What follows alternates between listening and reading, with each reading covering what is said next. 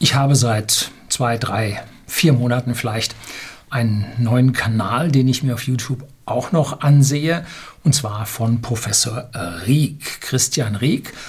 Der ist Spieltheoretiker. Also nicht Spieletheoretiker, das macht man in Ravensburg. Nein, er ist Spieltheoretiker und hat dort oder wendet dort die Spieltheorie auf das Wirtschaftsgeschehen an. Er ist Professor für Wirtschaftswissenschaften in Frankfurt, meine ich. Und mit einer Klarheit zeigt er einem auf, wie der Mensch aus dieser Spieltheorie einfach heraus reagieren muss und nicht, wie es verquerte Geister meinen, er reagieren müsste. Äh, dass einem also ganze Weihnachtsbäume an Lichter aufgehen, warum unsere Welt sich genau so verhält und nicht anders. Besonders gefallen haben mir in der letzten Zeit seine beiden Videos. Das eine über das Big Wash. Das ist also die Hände in Unschuld waschen durch die äh, Vorderen in den großen Konzernen, weil die sagen, ja, wir können ja nichts dafür, Corona. Ne? Äh, dass vorher schon alles verschoben war, übertragen wurde von einem Quartal aufs andere und ja, das Wasser, den bis zum Hals stand, steht auf einem ganz anderen Papier. Jetzt Corona, jetzt Big Wash. Nein, wir waren nicht schuld. So, das ist das eine Video, was mir wunderbar gefallen hat. Und das zweite war, warum der CO2-Ausstoß weltweit und innerhalb der EU sich durch ja, Vereinbarungen, Gesetze und so weiter nicht reduzieren lässt. Das geht nach der Spieltheorie nicht. Er hat aus meiner persönlichen Sicht da komplett recht. Das Video sollten Sie sich auch mal anschauen. Beide verlinke ich Ihnen unten in der Beschreibung. So, jetzt gehen wir mal ein bisschen ins Detail über sein neues Buch Dignigeld, Einkommen in den Zeiten der Roboter. Na, so ganz neu ist es nicht. Bleiben Sie dran.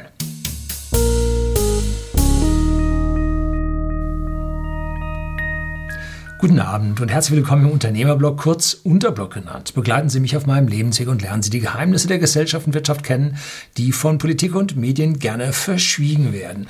Und vorneweg gleich mal ein Disclaimer. Ich kenne Professor Rieck nicht persönlich, habe mit ihm nie Kontakt gehabt. Letztlich habe ich eine Mail geschrieben auf dieses Buch hin. Das Buch ist auch schon 2018 erschienen, ist wohl mittlerweile schon vergriffen.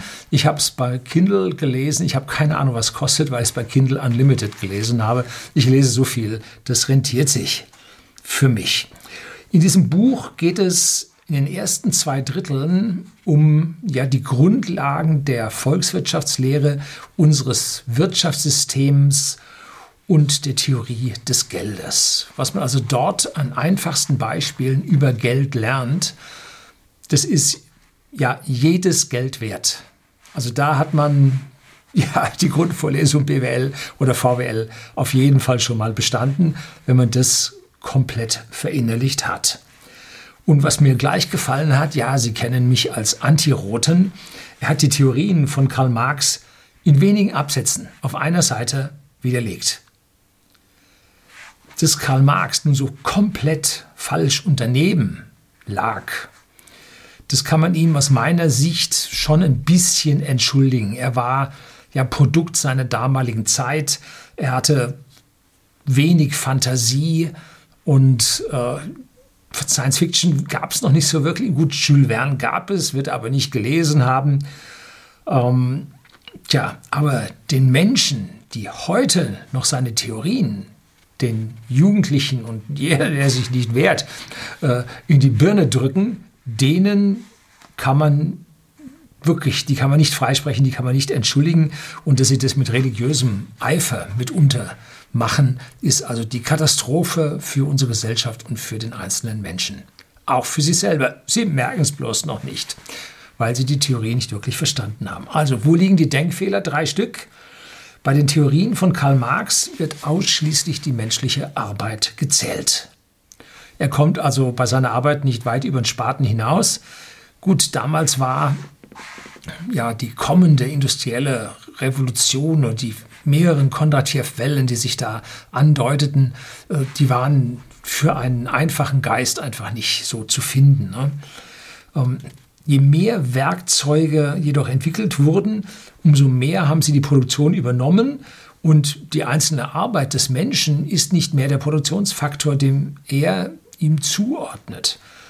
Heute kommt also nur noch ein Arbeiter in der Landwirtschaft auf 150 Menschen, die was anderes tun. Früher waren es 98 von 100. Ne? Ähm, so, heute wird von den schweren Arbeiten der Großteil, der allergrößte Teil von Maschinen erledigt. So, Denkfehler Nummer zwei. Das Kapital nimmt nun dem Menschen etwas weg. Das ist so der ganz, ganz große linke Irrtum, dass es sich um begrenzte Güter handelt. Die wichtigste Form des Kapitals ist nämlich das Werkzeug.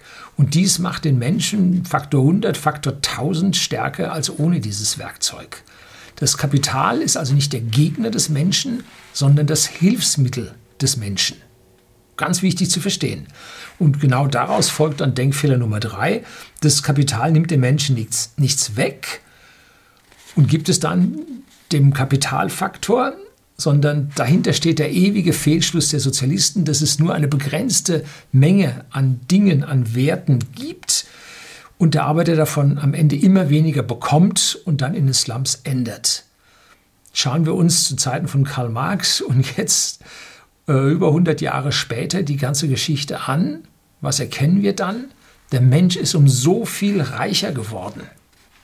Und das, obwohl der Sozialismus, nein, weil der Sozialismus nach Karl Marx nicht eingeführt wurde. Mit, konnten wir sehen, äh, alle gleich arm in der DDR oder der Sowjetunion, wo es dann sowas von bergab ging. Ne? Sondern das Kapital hilft dem Menschen, dass am Ende mehr dabei rauskommt. Ne? Also Karl Marx hatte in jeder Beziehung in seinem Ding Unrecht und wenn man auf drei grundlegend falsche Thesen da seine ganzen Theorien aufbaut, dann kann da hinten nur Käse rauskommen. Das war's also. Ne? Der Sozialismus zerstört Werte und ja, die Roten sind schuld. Sie kennen meinen Spruch von immer. Ist Eigentum jetzt gut oder schlecht? Er leitet in seinem Buch ganz eindeutig her, dass Eigentum der Schlüssel zum Wohlstand unserer Gesellschaft ist. Verbietet man Eigentum, nimmt man Eigentum weg, sinkt der Wohlstand der gesamten Gesellschaft weitflächig. Das ist Kern jeder linken sozialistischen Theorie. Und dieses Wissen um den Wohlstand, den Zuwachs des Wohlstandes für die Gesellschaft, das wird in unseren Schulen seit Jahrzehnten mutwillig an der Basis zerstört. Vom ersten Tag, wo man eingeschult wird, bis zum letzten, wo man die Uni verlässt. Ein einziges rotes Gewitter, was über einen da rot-grünes Gewitter, muss man sagen, was über einen hineinbricht. So, das ist aber jetzt nur die Einleitung von diesem Buch Digni-Geld. Es geht um ein gesellschaftliches Problem oder gesellschaftliche Probleme, die auf uns warten. Wir werden demografisch immer weniger und wissen nicht, wie wir unsere Altersversorgung hinbekommen wollen. Gleichzeitig werden die Roboter immer leistungsfähiger Roboter im weitesten Sinne als künstliche Intelligenzen, als Maschinen, die uns sowohl körperlich als auch geistig helfen und nehmen uns die Arbeit weg. Sie werden sogar intelligent werden, sind in gewissermaßen, gewissermaßen schon intelligent und werden uns restlos ersetzen. So, das ist die große Gefahr, die überall an die Wand gemalt wird, vor allem von den Menschen, die hier die Theorien von Karl Marx nachfolgen mit der Arbeit, die ja, so wichtig, das Humankapital. Und früher haben uns die Menschen oder die Maschinen, haben die Menschen von den übelsten Arbeiten befreit. Mehr und mehr Roboter wurden jetzt eingesetzt und seit Jahren geht es nicht mehr um Muskelkraft, sondern mehr um gedankliche Leistung, die wir hier erbringen können. Und äh, es geht nun sogar in diese Richtung, dass jetzt nicht nur die Muskelkraft des Menschen, sondern der Mensch selbst mit seinem Intellekt ersetzt wird. Das ist das, wo wow, die Singularität und jetzt wird alles ganz furchtbar, wo die Leute Angst vor haben. Hier ist ein schönes Kapitel drüber, wie die Leuten, Leute Disruptionen und moderne Dinge ablehnen und warum. Das ist nach der Spieltheorie ganz normal. Kommt man gar keinen Weg dran vorbei und nur aufgeschlossene, weit denkende Geiste können sich davon lösen. Wenn man völlig losgelöst und vorurteilsfrei diesen Umstand jetzt betrachtet, dann ist es doch prima. Es gibt immer weniger Menschen, die arbeiten müssen und dafür gibt es immer mehr Roboter, die für uns schaffen. Ja, prima, alles klar. Die Endlösung, um mal dieses hässliche Wort zu verwenden, muss es sein, dass wir gar nicht mehr arbeiten und die Roboter alles machen. Bingo. So, das wird jedoch als große Bedrohung, vor allem von den Roten gesehen. Und da hat, wie gesagt, der Karl Marx seine Finger wieder im Spiel, weil er konnte gar nicht so weit blicken, dass er das Potenzial der Maschinen wirklich erkennen konnte.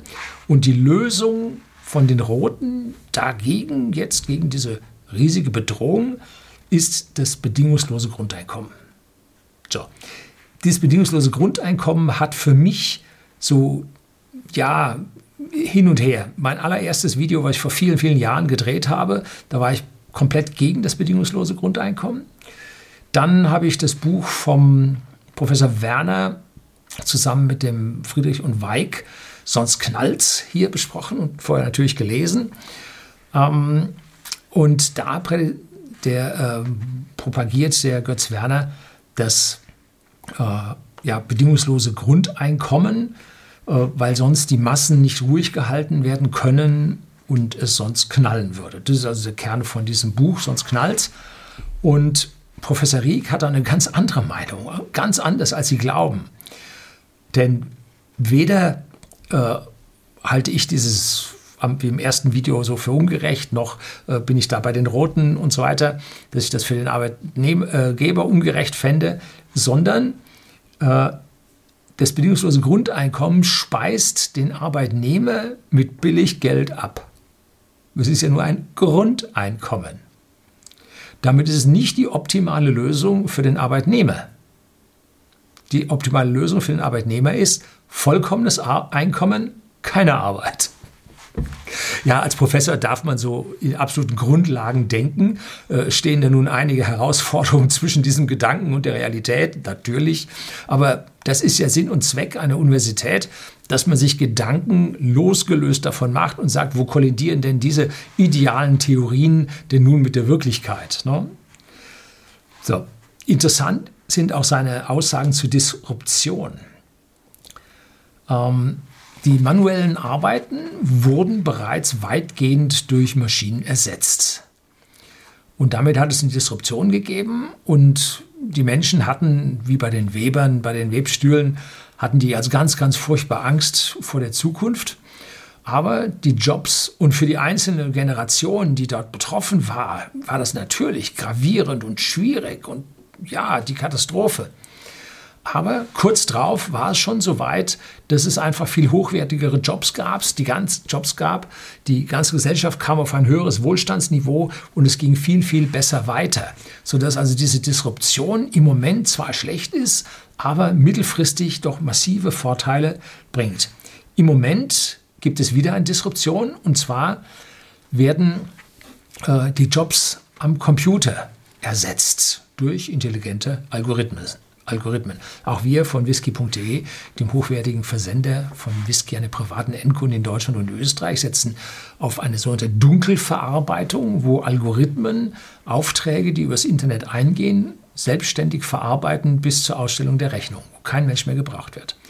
Hochintelligente Algorithmen von Menschen generiert, programmiert, überwacht, haben nun dieses, äh, ja, diese Dunkelverarbeitung ermöglicht. Dunkel, weil man kein Licht anmachen muss, auf Papier gucken muss und das Ding läuft von alleine. Und äh, interessant ist, was an Arbeiten übrig bleibt. Das sind die komplizierten Sachen. Also da geht es dann heftig zur Sache. Da muss man Gehirnschmalz reinstecken. Und in der freien Wirtschaft passiert das überall, in jedem Unternehmen. Aber es gibt äh, Teile der Wirtschaft, die sind nicht frei. Die sind höchstgradig reguliert vom Staat in Geiselhaft genommen, mit Zwängen belegt worden. Das sind Banken, Versicherungen und der öffentliche Dienst. Dort hat sich durch die ganze Trägheit unseres staatlichen Systems, haben sich diese alten Jobs äh, und diese Bürokratisierung gehalten. Da ist nichts mit Automatikverarbeitung. Darum kommt da auch die Digitalisierung nicht voran. Der digitale Staat klappt nicht, weil dort an dieser Stelle halt äh, gebremst ist durch die ganze Regulierung. Und das ist dann äh, werden dann selbst diese hochanspruchsvollen Arbeiten durch Computer mehr oder weniger dann ersetzt werden. Und interessant ist, was momentan dabei rauskommt, dabei kommt raus, dass ein Teil der Mitarbeiter, ungefähr ein Viertel aller äh, Arbeitnehmer, arbeitet über 50 Stunden die Woche, ein Viertel, und drei Viertel weniger und ein, äh, darunter dann ein Viertel in diesen alten Branchen, äh, die arbeiten besonders wenig, die haben so, sogar so viel Zeit, dass man sich gegenseitig mobben kann ne? und sich intern zu Tode verwalten. Und so. Ne? Tja, volles Rohr oder gar nicht. Da sieht man schon, wie diese Disruption auf uns zukommt, wie die Digitalisierung voranschreitet. Dann folgen mehrere Kapitel über Geld und Geldtheorie. Und diese sind so wundervoll und einfach geschrieben, dass sie jeder versteht. Da verstehen Sie den Unterschied zwischen Vollgeld, 100% Geld, Teilreservesystem, äh, Schuldgeld, EZB-Geld, wie das alles zusammenhängt. Und vor allem räumt auch hier mit einer ja, unsäglichen äh, ja, man muss sagen, Verschwörungstheorie auf, dass Schuldgeld nicht funktionieren kann. Ich bin ja hier schon ewig auf dem Kanal am Sagen, äh, dass das Schuldgeld tatsächlich funktionieren kann und dass der Zins zwingend erforderlich ist, damit die ganze, das ganze System funktioniert. Und auch er weist hier eindeutig nach, dass dieses System funktioniert, wenn man nun die richtige Geldmenge wachsen lässt. Ja, da muss man dann aufpassen, welche Geldmenge man wachsen lässt. Wenn man dann nur die Banken äh, Chiralgeld machen lässt, das geht zum Teufel. Ne? Und das lassen Politiker zu. Wenn man aber hier ein Verhältnis zwischen äh, EZB-Geld und Giralgeld vernünftig hält, die Reserve, Teilreservesystem in, ja, in vernünftigen Verhältnissen laufen lässt, dann funktioniert das. Wenn man die gierige Politik dabei hat, die geldgeile Politik, die überall dran rumschraubt und sich dran bereichert, dann geht das daneben. Ne? Und wenn man dann Einfluss von den großen Lobbyveranstaltungen hat, dann ist sowieso vorbei. Ne? Also hier wird eindeutig erklärt, wie Geld wunderbar funktioniert. Ganz, ganz toll. Und dann folgt ein Kapitel über Inflation und Deflation. Jo, was ist denn gut, was ist schlecht? Inflation wissen wir alle nicht so gut, ähm, weil entwertet unser Wohlhaben, Guthaben, Wohlstand. Auf der anderen Seite heißt es immer, ja, ein bisschen Inflation ist ganz gut. Warum? Ja, weil man dann Abstand zur Deflation hat. Und Deflation ganz schlecht.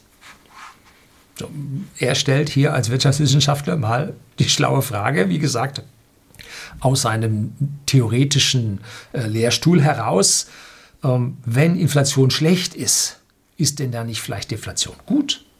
Hm?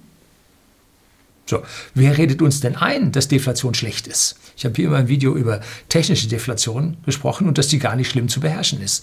Dass sogar das Billigerwerden jeglichen technischen Gutes hervorragend ist. Nur eins wurde nicht billiger, das sind die PKWs. Warum? Oligopol und die Leute zocken uns ab. Ganz einfach. So, also Deflation ist für den Menschen gut. Lesen Sie das Buch, dann verstehen Sie es. Warum? Weil alles das, was Sie haben wollen, billiger wird.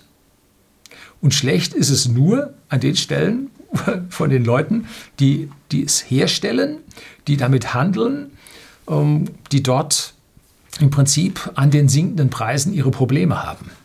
Aber für den Bürger ist es gut und ihm jetzt einzupfeifen in sein Hirn, nein, du musst an die Unternehmer denken und so weiter. Die schieben sich steuerfrei die Gewinne über die Konzerne ins Ausland und sie schauen im Ofenrohr ins Gebirge. So, also da an der Stelle, nein. Äh, Deflation ist eigentlich gut, weil sie dem Menschen hilft. Er bekommt für sein Geld mehr. Ganz wichtig. So, und jetzt führt er abschließend dann diese Strömungen und Theorien zu einer Form eines neuen Geldes zusammen. Das nennt er Dignigeld. Und zwar einmal von Digitalgeld und zum Zweiten von Dignitas der Menschenwürde.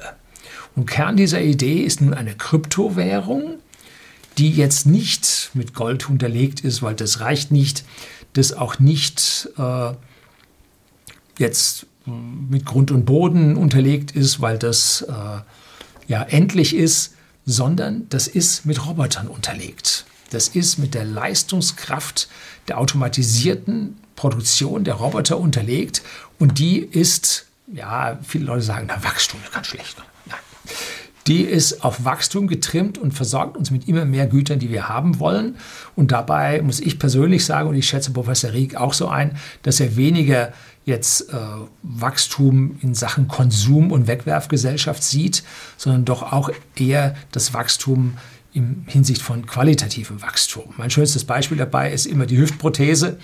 Äh, wenn früher einer, das ist nicht von mir, das hat der Herr Späth ehemals Ministerpräsident von Baden-Württemberg und dann, glaube ich, nachher von Thüringen. Der hat das so schön erzählt gehabt in einem Vortrag. In München war ich da. Der sagte, wenn Sie früher einen Oberschenkel-Halsbruch hatten, so als älterer Mensch, dann kriegten Sie eine Schraube und einen Stock und das war alles, was Sie kriegten. Dann humpelten Sie durch die Gegend. Und heute kriegen Sie eine High-End-Titanprothese äh, und Sie laufen nachher besser als vorher, äh, wahrscheinlich sogar als 20 Jahre vorher. Äh, und das ist nur zu machen mit einem qualitativen Wachstum. Sie machen eine Operation, Sie haben nur zwei Hüftgelenke, Sie machen also zwei Operationen, die kosten ein Vielfaches von der Schraube und dem Stock oder nachher den zwei Schrauben und den zwei Stöcken und Sie haben was davon. Ne? Also qualitatives Wachstum ist viel, viel besser als einfach dieses quantitative Wachstum, ne?